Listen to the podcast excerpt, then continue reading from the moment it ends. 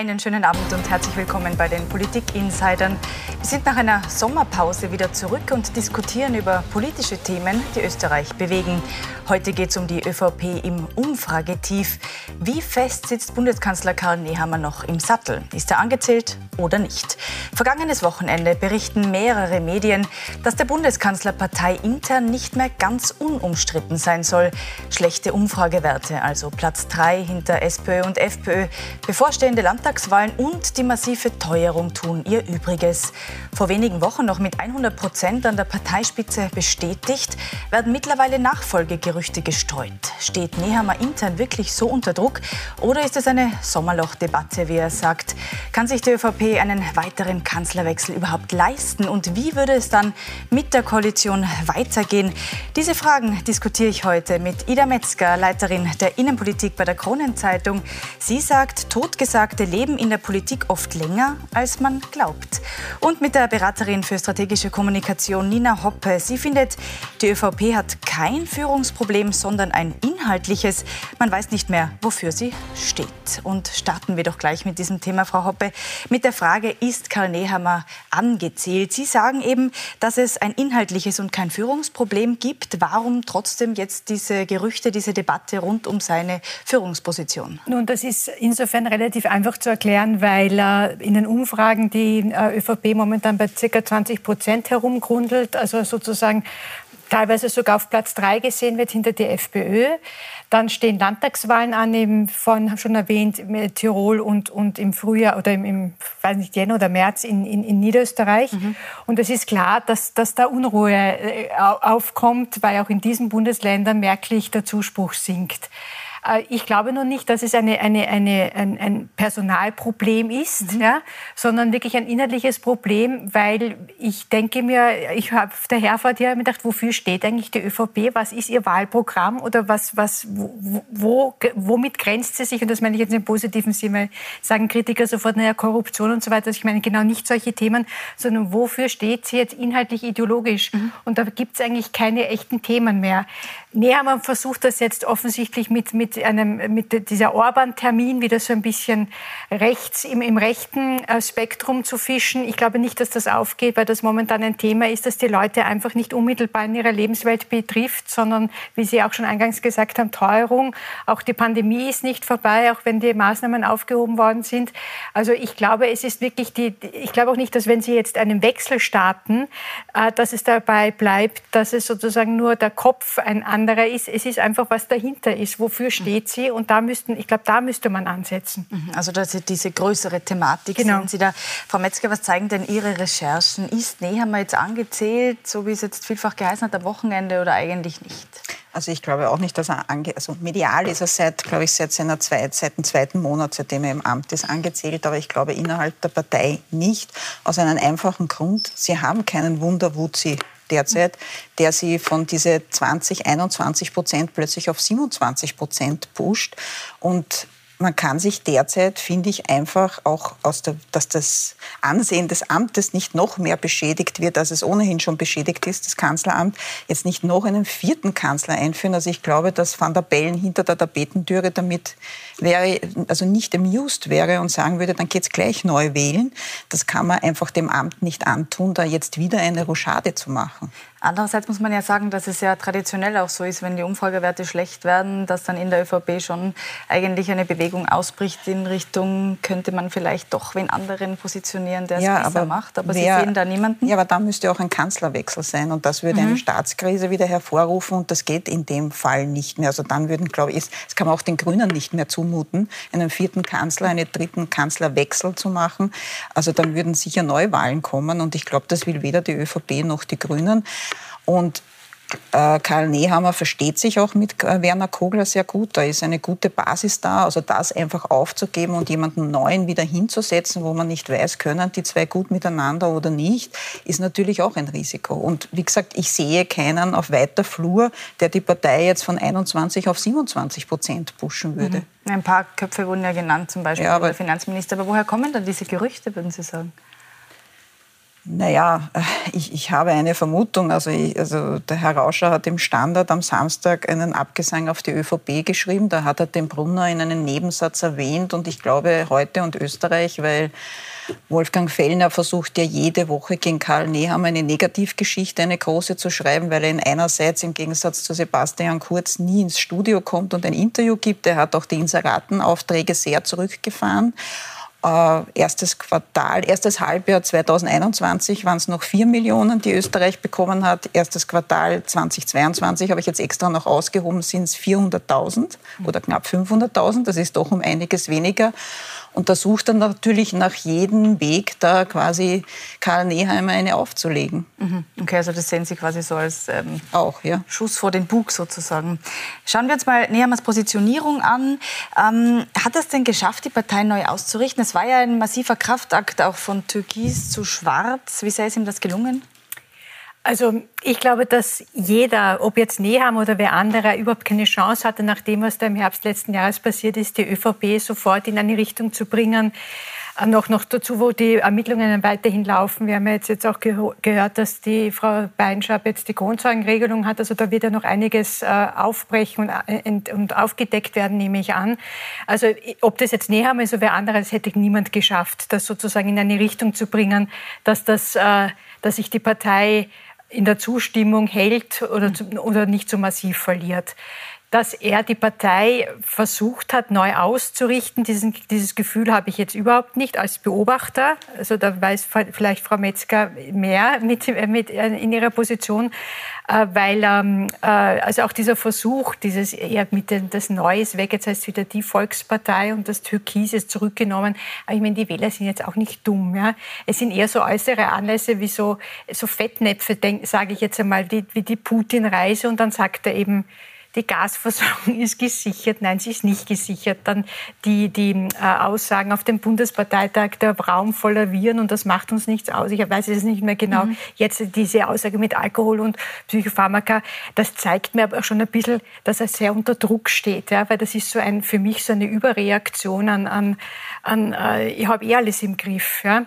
Und, und jetzt auch die Orban-Sache, wie gesagt, ich habe schon eingangs erwähnt, also mir, mir erschließt sich überhaupt nicht die Sinnhaftigkeit noch dazu, wo ja Orban ein paar Tage zuvor wirklich massiv gegen die EU aufgetreten ist, sehr pro-russisch auftritt, sehr, äh, sehr ähm, antidemokratisch auftritt. Und da war einfach auch sein Auftritt, allein, dass da nur zwei Medienfragen zugelassen worden sind für das jeweils für das staatliche, also für den ORF und für das staatliche ungarische Fernsehen.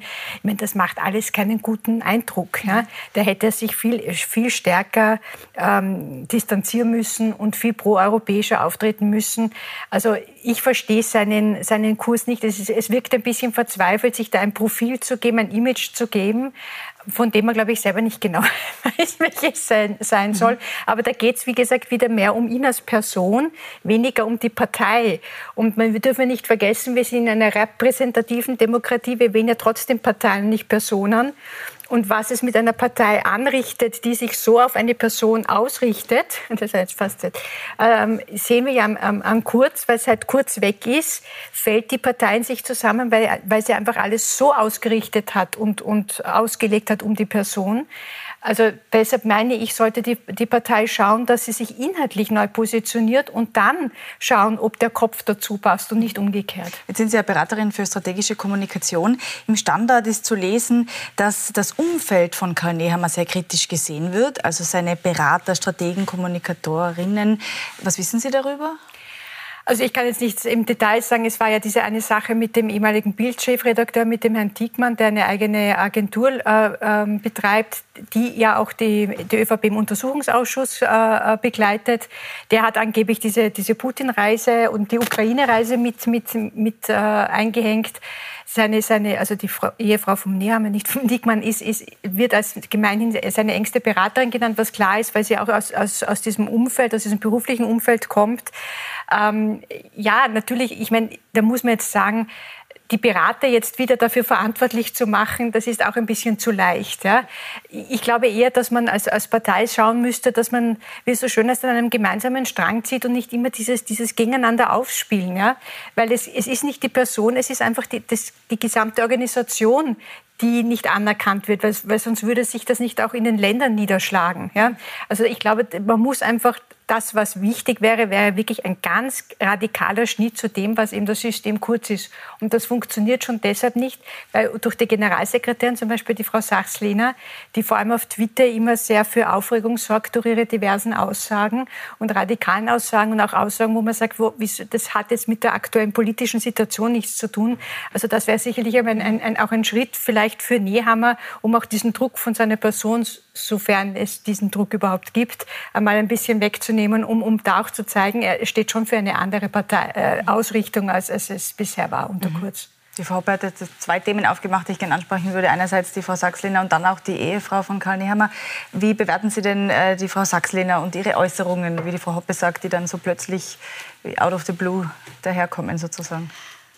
Ja, also die Frau Sachslehner beurteile ich gar nicht gut. Ich habe auch vor einigen Wochen geschrieben, dass sie, äh, dass sie und einige Minister, darunter die Schramböck, äh, abgelöst wird. Sie ist bis immer jetzt noch nicht abgelöst worden. Mir wurde dann gesagt, er musste sich aufgrund meines Artikels hinter sie stellen und dann ging das nicht mehr. Das ist auch so eine eigene Parteilogik, äh, warum das nicht geht. Also ich glaube, dass die Frau Sachslehner vielleicht in der öffentlichen Wirkung gar nicht so groß, aber sie, sie schadet schon sehr. Also es stimmt Sie twittert teilweise Dinge, wo man sich denkt, warum jetzt? Also da gibt es eigentlich gar keinen Anlass. Ja? Und dann argumentiert sie auch vollkommen falsch manches Mal. Also wenn dann das, das Argument kommt, ja, die Frau Beinschab hat auch für heute Umfragen gemacht und da hat damals die SPÖ bei ihr angerufen und hat gesagt, ja, also kannst du nicht die Umfrage ein bisschen manipulieren? Macht sicher keinen schlanken Fuß, aber sie vergisst halt, dass diese Umfragen nicht von Steuergeld gezahlt wurde, von also äh, aus dem Finanzministerium. Das macht ja den strafrechtlichen Unterschied nicht, ob das quasi manipuliert wurde oder nicht so sehr. Und das, also sie vergleicht manchmal Äpfel mit Birnen. Sie ist also sachlich und fachlich nicht gut fundiert. Und jetzt auf die Kathi Nehammer zu kommen, das ist natürlich eine schwierige Situation, finde ich, für die Familie Nehammer, weil Kathi Nehammer kommt halt aus dem die war Pressesprecherin von Innenminister, damaligen Innenminister Sobotka, die ist halt ein Politiktier. Aber auch Werner Feimann hat eine Frau gehabt, die ist im Wiener Landtag gesessen. Und ich kann mir nicht vorstellen, dass die Martina Feimann zu Hause gesessen ist und dann gesagt hat, na jetzt reden wir nur mehr über die Schulprobleme unserer gemeinsamen Tochter und nicht mehr über Politik. Also wenn du mit jemandem verheiratet bist, der sich so dafür interessiert, nun, nun wird er dich beraten, weil Karl Nehammer, da war sie schon Pressesprecherin, war er noch nicht einmal im Nationalrat als Abgeordneter, hat einen Vorzugsstimmen Wahlkampf geführt, wo sie ihn unterstützt hat. Und natürlich wird er nicht sagen, wenn der jetzt plötzlich Kanzler ist, na jetzt machst du aber nur mehr Kaffeekränzchen und du bist nur mehr Ehefrau und bitte ja keinen Ratschlag mehr von dir. Ich glaube, da ist es ein wichtiger Ding, also zu sagen, wenn es so stimmt, ich kann mich nur auf das beziehen, was kolportiert wird, dass sie angeblich auch im Bundeskanzleramt bei so Strategien Strategierunden und so mhm. weiter dabei war, da finde ich, da muss man Vorsicht walten lassen, ja, weil da nimmt er sie ja wirklich in eine, in eine aktive Rolle hinein, die sie einfach nicht hat. Aber ich gebe der Ida Metzger völlig recht. Natürlich, ich meine, man will nicht privat, wenn ein Mensch sein Leben in, die, ja. in, in, den, in, den, Dienst der Politik stellt, worüber sollen Sie denn bitte sprechen? Noch dazu, wo sie ja auch eine sehr, sehr große Nähe und Affinität mit politischer Kommunikation hat. Also das so kritisch zu sehen, ist schwierig, aber das ist, da muss man generell drüber reden, wie sozusagen in Zukunft First Wives und First Husbands zu, zu behandeln sind, weil ja die viel, viel selbstständiger sind als noch vor 20, 30 Jahren, nicht? Weil die Frau Kreisky ähm, ja, ich fände es halt kritisch, wenn jetzt nur Kathi Nehammer seine Beraterin wäre. Aber ich hoffe, ja. er hört doch auf mehrere Leute und hört sich bei mehreren Leuten um. Also genau. insofern sehe ich das jetzt auch nicht so kritisch, wenn eine Beraterin seine Frau ist. Dann kommen wir zu einem bemerkenswerten Vorfall, den es gab und der auch ein bisschen was über die Hausmacht Nehammers vielleicht ausgesagt hat. Nämlich als die niederösterreichische Landeshauptfrau Johanna Mikl-Leitner mit einem Strompreisrabatt für niederösterreichische Haushalte vorgeprescht ist. Ähm, was war das? War das ein klassisches Landeshauptfrau-Verhalten? Verhalten, so wie wir es noch äh, kennen, auch aus früheren Zeiten? Oder war das schon dieses Zeichen, die, die Macht sitzt in Niederösterreich? Ich glaube, das war ein Mix, eine Gemengenlage aus, dass sie die ersten schlechte Umfragenwerte, also Umfragen bekommen hat, dass sie so bei rund 40, 41, 42 Prozent liegt. Äh, dass die Funktionäre dann natürlich nervös werden, das spürt sie natürlich, weil eine Landeshauptfrau ist tagtäglich draußen, viel mehr als ein Bundeskanzler und merkt dann, dass die Funktionäre nervös werden. Und da hat sie sich gedacht, sie wird jetzt ein Zeichen setzen und Niederösterreich ist eine mächtige Landespartei. In der ÖVP war es immer und äh, Erwin Bröll hat ja regelmäßig nach Wien was ausgerichtet. Also sie hat mhm. da eine gute alte Tradition wieder aufleben lassen und es ist ja auch sofort was passiert ab dem Zeitpunkt, wo sie sich an die Medien gewendet hat. Ja. Mhm. Also das ist eben dieses Verhalten, das wir noch kennen. Ja, bei Erwin Bröll hat ja gesagt, wer unter mir Bundeskanzler ist, oder man schreibt es ihm zu, ich weiß nicht, ob er es wirklich gesagt hat, ist mir egal. Ne? Also, also, man sieht schon, dass, dass die Bünde und auch die Länder, die irgendwie unter Kurz sich in den Sand geworfen haben oder in den Stau, wie sagt man da, mhm. und sozusagen sich ein bisschen ihre Existenz zurückgenommen haben, äh, jetzt wieder sehr, sehr selbstbewusst und massiver auftreten. Man sieht es ja auch zum Beispiel bei, bei Harald Mara als mhm. WKO-Präsident mit der Forderung, die Sanktionen zu hinterfragen. Nicht? Das, ist ja, das ist ja auch ein sehr starkes Signal. Das wäre wahrscheinlich unter Kurz in der Form nicht passiert. Das war ja auch, dass er gesagt hat, das war nur mit einer Gehirnhälfte gedacht. Also das war schon, wie, wie, wie bewerten Sie das? Naja, das ist auch eine, also ich, es, man merkt eben, dass das von, von vielen, so wie es, es war früher auch so, ich meine, es war wie die Situation unter Mitterlehner. Also bevor mhm. sozusagen Kurz das übernommen, da war ja auch die, die, die Umfragen waren ungefähr gleich, glaube ich, so bei 20, 21 Prozent. Und da war das auch so, da stand der Mitterlehner und es kam von allen Seiten, von Ländern und von Bünden wurde eben, eben irgendwas ausgerichtet. Und da hat es ihm geheißen, nein, wir brauchen jetzt jemanden, der uns sozusagen gemeinsam nimmt.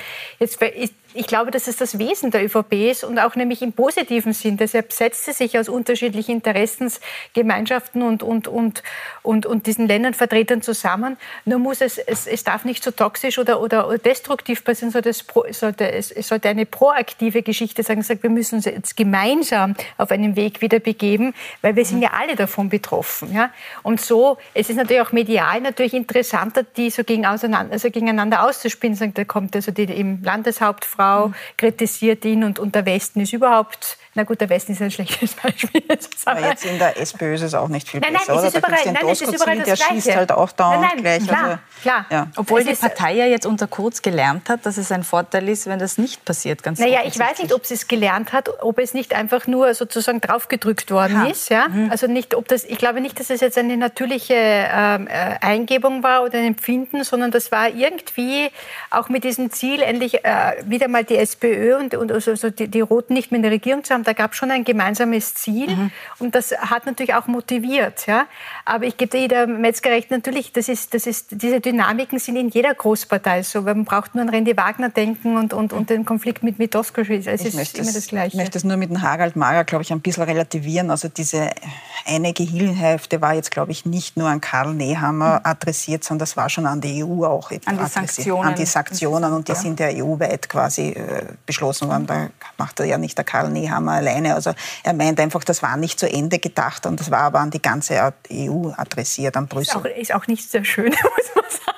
Nein, aber wenn man es jetzt quasi nur den Karl ne das Gut, ja, also Herr Nehammer, also dass der Mager das den Nehammer nur ausgerichtet hat, das glaube mhm. ich nicht, nein, nein, sondern er hat es der ganzen Teil EU ausgerichtet. Ja. EU also das, das, muss man schon auch dazu sagen. Weil jetzt auch Türkise angesprochen worden ist und eben wie vorher das Verhalten der ÖVP war und wie es jetzt ist. Wie sehen Sie denn das? Wie mächtig sind denn diese türkisen Zirkel noch innerhalb der ÖVP? Sehen Sie da noch irgendwo ein Wirken? Naja, natürlich haben die jetzt wieder einen Aufwind, weil Sebastian Kurz hat ihnen zweimal den Kanzler gebracht. Ja, und da, ähm, da gibt man halt nicht viel Widerrede. Jetzt kommen natürlich viele, die sagen, sie wissen es vielleicht besser. Äh, ich würde jetzt die Situation jetzt von Karl Nehammer nicht gleich, ganz gleich mit dem Mitterlehner vergleichen, weil Mitterlehner hat die Partei nicht aus einer Krise übernommen. Die war halt stabil da, aber Nehammer hat es ja wirklich aus einer Krise, wo es einen Kanzlerwechsel gegeben hat, wo Sebastian Kurz zurückgetreten ist. So, ich glaube, er hat sich wahrscheinlich vor sechs Monaten oder Ende Dezember oder Anfang Dezember war es, ja selber nicht gedacht. Er wird sich gedacht haben, okay, ich übernehme das jetzt, Corona ist vielleicht bald vorbei, dann kann ich die Partei neu aufstellen. Also niemand hat sich gedacht, dass dann plötzlich der Ukraine-Krieg kommt, die Energiekrise kommt. Und er ist halt er hat halt wahrscheinlich von dem, was er sich vorgenommen hat, noch gar nichts umsetzen können, weil einfach die Zeit nicht da war. Mhm. Okay, also das sehen Sie eher so, dass, dass er einfach noch mehr Zeit braucht, um zu wirken. Na, um die Partei neu aufzusetzen, was mhm. dringend nöt notwendig wäre, mhm. Dafür, glaube ich, fehlt ihnen einfach die Zeit, weil da musste ich ja. wahrscheinlich einmal in eine Klausur zurückziehen und, weiß ich nicht, zwei, drei Wochenenden darüber nachdenken und dann eine Grundsatzrede halten. Nur frage ich mich, es ist ja nicht die Zeit dazu. Ne? Mhm. Also er ist zu dem ja eigentlich noch gar nicht gekommen. Mhm. Ja, schauen wir uns doch einmal das Thema Neuwahlen auch an. Das ist ja, dass das dann so im Raum schwebt, immer wieder, muss man ja tatsächlich sagen. Wäre denn tatsächlich ein Kanzlerwechsel ohne Neuwahlen denkbar für Nein, Sie? also äh, Nein, also das, das, das kann man, mhm. das, ich glaube erstens, dass der, der, Koalitionspartner nicht mehr mittun würde. Äh, auch, ich glaube auch, dass der Bundespräsident, der hat das ja auch selber in, in seinen diversen Reden betont, dass also Neuwahlen jetzt keine Alternative sind, weil einfach diese multiple Krisensituation dermaßen stark ist, dass, dass sich also die Regierung wirklich zusammenreißen muss. Ja? Ähm, und es ist also auch nicht wirklich eine, eine staatstragende Partei, kann da nicht seit 2019, also in zweieinhalb Jahren, einen vierten Kanzler ins Rennen schicken. Also ich glaube, das wäre eine Selbstbeschädigung. Da könnten die, die, die könnten da überhaupt nicht mehr raus aus dieser Farce, muss ich fast sagen. Ja. Ähm, und ich glaube auch nicht, dass es, ich glaube auch, dass es, es ist jetzt zu spät. Ich glaube, das Momentum wäre gewesen im Frühjahr und zwar so, aber das wäre wahrscheinlich auch hätte sich in, in, in dem Frühjahrzeitraum, wie dann die Krise, also wie der Ukraine-Krieg ausgebrochen ist, aber das hätte man natürlich schon viel früher festlegen müssen. In Wahrheit hätte es mit dem Wechsel von Kurz und Nehammer hätte man sagen müssen so aus Neuwahlen, weil mhm. weil wie ich das schon am Anfang gesagt habe, gewählt wurde ja 2019 wirklich die Liste Kurz, ja und das Programm, das frage ich immer Fragezeichen Kurz und das ist jetzt nicht mehr, es sind alle Proponenten dieser Liste, zum, zumindest der Großteil ist nicht mehr da. Das heißt, diejenigen, die gewählt worden sind 2019, diesen überragenden Wahlerfolg von 37, 38 Prozent eingefahren haben, die sind ja alle nicht mehr am politischen Parkett. Also insofern gibt es jetzt eine ÖVP, die wahrscheinlich zu Recht bei, dieser, bei diesen 20, 21 Prozent grundelt, weil das ist die Zustimmung derer, die sie wählen würden. Also das mhm. ist natürlich eine, aber eine Panik. Aber vorher. es ist halt nicht mhm. mehr, äh, sie stand die Nehammer mit dem Programm, das ich nicht sehe, ich weiß nicht, wofür er steht, ähm, wurde nicht gewählt 2019, sondern die Liste kurz. Und die gibt es nicht mehr. Insofern wäre es eigentlich richtig gewesen, unmittelbar nach dem damaligen Wechsel im, im, Herbst zu sagen, nein, das geht nicht Neuwahlen. Ja? Mhm. Aber jetzt ist es zu spät. Jetzt, sehen Sie das? Sind zu, ist es zu spät? Zu das heißt, kritisch. bis Herbst nein, 2024 also sehen wir ÖVP und Grüne in der Regierung. Ich glaube auch, dass es zu spät ist. Also vorausgesetzt, wir wissen nicht, es kommt jetzt irgendwelche Chats von der WKSDA, das möchte ich jetzt einmal vorausschicken, also wo irgendein Skandal noch kommt, wo die Grünen sagen, ja. wir kommen da jetzt nicht drüber. Ja. Aber wenn der Status quo bleibt, so wie er jetzt ist, kommen keine Neuwahlen. Also ich war jetzt vorige Woche beim Sommerministerrat. Wie gesagt, Karl Nehammer, Werner Kogler haben eine gute Basis. Beide Parteien fühlen sich unter dem Wert geschlagen, weil sie sagen, mhm. so schlecht managen wir die Krise nicht. Es kommen jetzt große, ab 1. August, so quasi jetzt geht's los, ja, kommen viele Zahlungen. Die Familien werden das spüren, die Leute werden das draußen spüren und dann wird sich die Stimmung bessern. Also die wollen jetzt sicher nicht in Neuwahlen gehen. Mhm. Also keiner von beiden, habe ich das Gefühl. Und auch das Interview von der Sigi Maurer am Wochenende mit der APA, wo sie quasi Richtung SPÖ austeilt, habe ich jetzt nicht das Gefühl gehabt, dass die irgendwie am Absprung ist. Mhm, mhm. Wie bewerten Sie denn das? Also auch diese die Zahlungen, die jetzt kommen und das Paket, das da beschlossen worden ist. Glauben Sie, dass da ein Turnaround gelingt? Also wenn das so stimmt, wie sie, also wenn das wirklich so unkompliziert geht und so stimmt, wie sie dann kommen jetzt, also für kommt jetzt immer darauf an, wie groß die Familie ist, zwischen 1500 und 2500 bis 3000 Euro. Das ist ja dann doch fast ein Monatsgehalt. Also das spüren die Familien natürlich schon. Aber man muss auch klar sagen, das, was andere Parteien versprechen, dass man alles abfedern kann von dieser Teuerung, das wird halt auch nicht spielen. Ne? Man mhm. wird einen gewissen Rahmen abfedern können, aber alles wird man nicht abfedern können. Mhm. Das ist natürlich in Opposition auch leichter. Natürlich, weil die müssen nicht, die haben quasi dieses Privileg der Opposition, natürlich. die können Vorschläge machen, die toll klingen, aber die müssen es natürlich nicht beweisen, ob es mhm. geht. Ne? Mhm. Frau Hoppe, Sie haben es vorher schon angesprochen, und zwar die Landtagswahlen, die anstehen. Und zwar ganz am Anfang ist das Tirol, jetzt schon im September, am 25.